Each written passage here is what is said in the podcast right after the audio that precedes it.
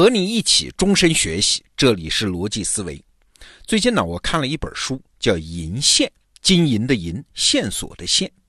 作者呢是林满红啊，哈佛大学的历史系博士，美国著名汉学家孔飞利的学生。那这本《银线》呢，它的主要内容是研究清朝的货币财政。但是这本书想要解决的问题，那是个大问题啊，叫鸦片战争，它为什么爆发？哎，大家都知道，鸦片战争是中国历史上最最重要的一个转折点。那过去的理解很简单了，鸦片战争是因为中英两国之间的贸易冲突嘛。我们在中学历史教科书上都学过，英国在中国进口了大量的丝绸茶叶，哎，为了平衡对中国的贸易逆差，所以大量向中国倾销鸦片啊，多不要脸！结果造成了中国的白银外流。那中国的清政府一看不行，赶紧派林则徐去禁烟，那最终就引发了战争。那这个总逻辑当然是没错了，但是《银线》这本书给出了更多维度的材料。哎，你会发现事情的本来面目比我们原本想象的要复杂一些。这本书提出了一个问题啊，就是清政府当时的白银短缺是因为鸦片进口吗？啊，表面上是，但是好像还有更深层的原因。为啥？你回到当年的真实数据，你就会发现，你看啊，一八四二年鸦片战争，中国这一方打输了，南京条约签订了，中国的国门就洞开了。按说这一来，白银外流会更严重啊！哎，但是事实上并没有。从一八五零年到一八八七年这三十七年时间啊，中国的鸦片进口量是原来的两倍啊。那与此同时呢，白银进口的数量是过去外流数量的两倍啊！奇怪，这仗打输了，为什么并没有出现更糟糕的结果呢？对，要想理解这个问题，我们得先搞清楚清朝的财政政策。清朝的主要的流通货币啊有两种，一个呢是银子，还有一个是铜钱儿。这银子主要是三个用途，就是交税、朝廷发薪水和大宗的贸易。那平时老百姓过生活用的多半是铜钱儿啊，这两种主要的流通货币各有各的问题。我们先说铜钱儿，这清朝初年啊，为了节约成本，朝廷是允许沿用上一代，就是明代的铜钱儿。而且呢，虽然朝廷明令禁止民间私铸铜钱，但是因为工艺简单，成本也不高啊，所以一直是屡禁不止。所以市场上到底流通了多少铜钱，有多少种，清政府其实心里是没数的。不光铜钱没数啊，另一个主要的货币就是白银呐，清政府也是没数的。为啥呢？主要是因为当时中国不产白银呐，只有云南有少量的银矿，但是不足以支撑全国呀。那中国用的白银从哪儿来呢？我们以前讲过啊，主要是靠进口。从乾隆朝的中后期开始，清朝主要是靠来自于西班牙的白银。你看啊，这两种主要货币，政府都没有控制权的。那其中呢，铜钱儿政府真要是发狠，他还有机会控制，毕竟是国内问题。但是白银不一样，它完全受制于外部市场，那是真控制不了啊。西班牙的白银是从哪儿来的呢？其实也不是西班牙本土生产的，而主要来自于西班牙在拉丁美洲的殖民地，像什么墨西哥呀、玻利维亚呀、阿根廷啊这些国家。光有西班牙的殖民地的白银还不够，还得有人有动力啊，源源不断的把白银送到遥远的中国啊。哎，这个原因我们也都知道的嘛。欧洲国家要向中国购买大量的什么瓷器、丝绸、茶叶这种大宗商品，所以就把西班牙属地产的白银送到了中国来。除此之外啊，其实还有一个我们过去不太清楚的原因，这是《银线》这本书的作者给考证出来的。当时中国的金银的购买力比欧洲更高啊。所以，同样的白银从欧洲拿到中国，不仅能买到更多的商品，还能兑换更多的黄金啊！在这两层因素的推动下，十八世纪欧洲商人把大量的白银运到了中国。哎，这一笔货币其实支撑起来了乾隆时代的经济繁荣。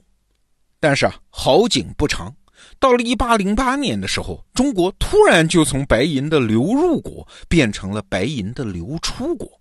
请注意啊，那个时候英国人可没有大量的向中国倒卖鸦片。哎，怎么就有了这么个逆转了呢？请注意我刚才讲的那个年份，一八零八年，它发生了啥呢？一八零八年，遥远的欧洲发生了一件大事儿，就是拿破仑入侵西班牙啊。虽然最后法国失败了，但是西班牙也遭受重创啊，王室被迫下野啊。哎，这下好了，西班牙人在拉丁美洲经营了快三百年的殖民地，纷纷抓住时机起义了。先是墨西哥，然后是南美洲的其他几个国家，拉美的独立运动爆发了。这社会一动荡，当然西班牙殖民地的银矿业就大幅减产，这就导致了全世界范围内的白银紧缺。咱们这边呢，清政府对于万里之外发生的这些大事是浑然未觉啊，但这件事就变成了好几波浪潮啊，深刻的影响了清朝。首先一笔账啊，是欧洲的消费欲望降低。欧洲人手上的白银少了，对中国的什么丝绸、茶叶、瓷器这些大宗消费品的需求量自然就下降了，所以输入中国的白银就随之减少。那其次呢，就是鸦片输入中国，白银大量外流啊。不过我们可能误解了英国当时的动机，英国啊不是为了扭转什么贸易逆差，而是啥？是英国人手里也没有白银了，所以才要丧心病狂的要在中国当毒品贩子。挣白银，所以你看，所有这些现象的根本原因都可以追溯到西班牙殖民地的白银减产。清朝的白银流出从1808年一直持续到1856年，在这将近半个世纪的时间里面，中国的白银外流相当于3.68亿块银元啊！你想这是多大一笔数？当年清政府一年的财政收入才几千万两白银。直到后来，拉丁美洲政局稳定啊，白银的产出恢复，这中国才慢慢又变成了白银的流入国。但是啊，这半个世纪的白银紧缩，让中国是深陷危机啊。我们这一代人生活在现代社会啊，因为国家掌握了货币发行嘛，所以这一代人都很警惕通货膨胀。但实际上，在历史上，通货紧缩那才是更大的金融风险啊。你就想当年的清朝啊，首先白银一少，这物价马上就飙升，那百姓普通百姓的生活立刻陷入困苦。那再有呢，就是税负就变相加重了。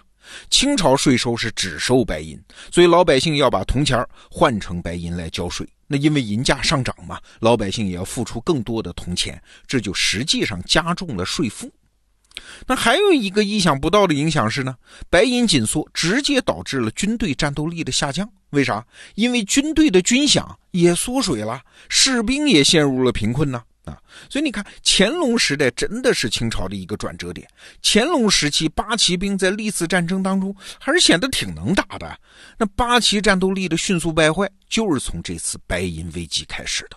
大家都吃不饱啊，那心思根本就不在军队和训练上。更深远的影响是呢，通货紧缩，交易媒介就少了呀，大量原本该发生的交易它就发生不了了呀，社会分工就没法儿深化了，经济整体上就陷入了停顿啊，这是一个更大的、更广泛的，当然也是更隐性的损失。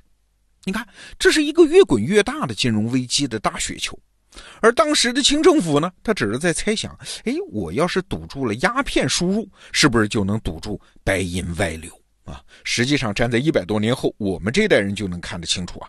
只要你用白银当货币，中国的国运就已经和全球的各种政治经济事件联系到一起了，你赌什么都堵不住啊！所以现在我们再来看对鸦片战争爆发的理解啊。我们脑子里原来的故事是呢，鸦片战争之前，中国是闭关锁国，后来野蛮的英国人来了，一脚踢开了咱们中国的大门。但是从《银线》这本书的角度来看呢，这个故事更准确的表达是这样的：就中国经济早就成了世界的一部分。鸦片战争之所以爆发，不是因为中国闭关锁国，而是因为我们误以为自己是在闭关锁国。不是我们的门被英国人踢开了，而是我们误以为那扇本来就开着的门可以关上。所以你看，封闭这种事儿其实并不存在于现实之中，封闭它只存在于人的观念之中。封闭从来就不是和世界隔绝，而是拒绝在更大范围内找到解决问题的更好方案。今天和你聊的这本《银线》啊，金牌版电子书已经在咱们得到 APP 上架。海外汉学家反过来看咱们中国的问题，他是别有一种视野，别有一番脑洞啊！推荐给你。好，今天的话题就聊到这儿，逻辑思维，明天见。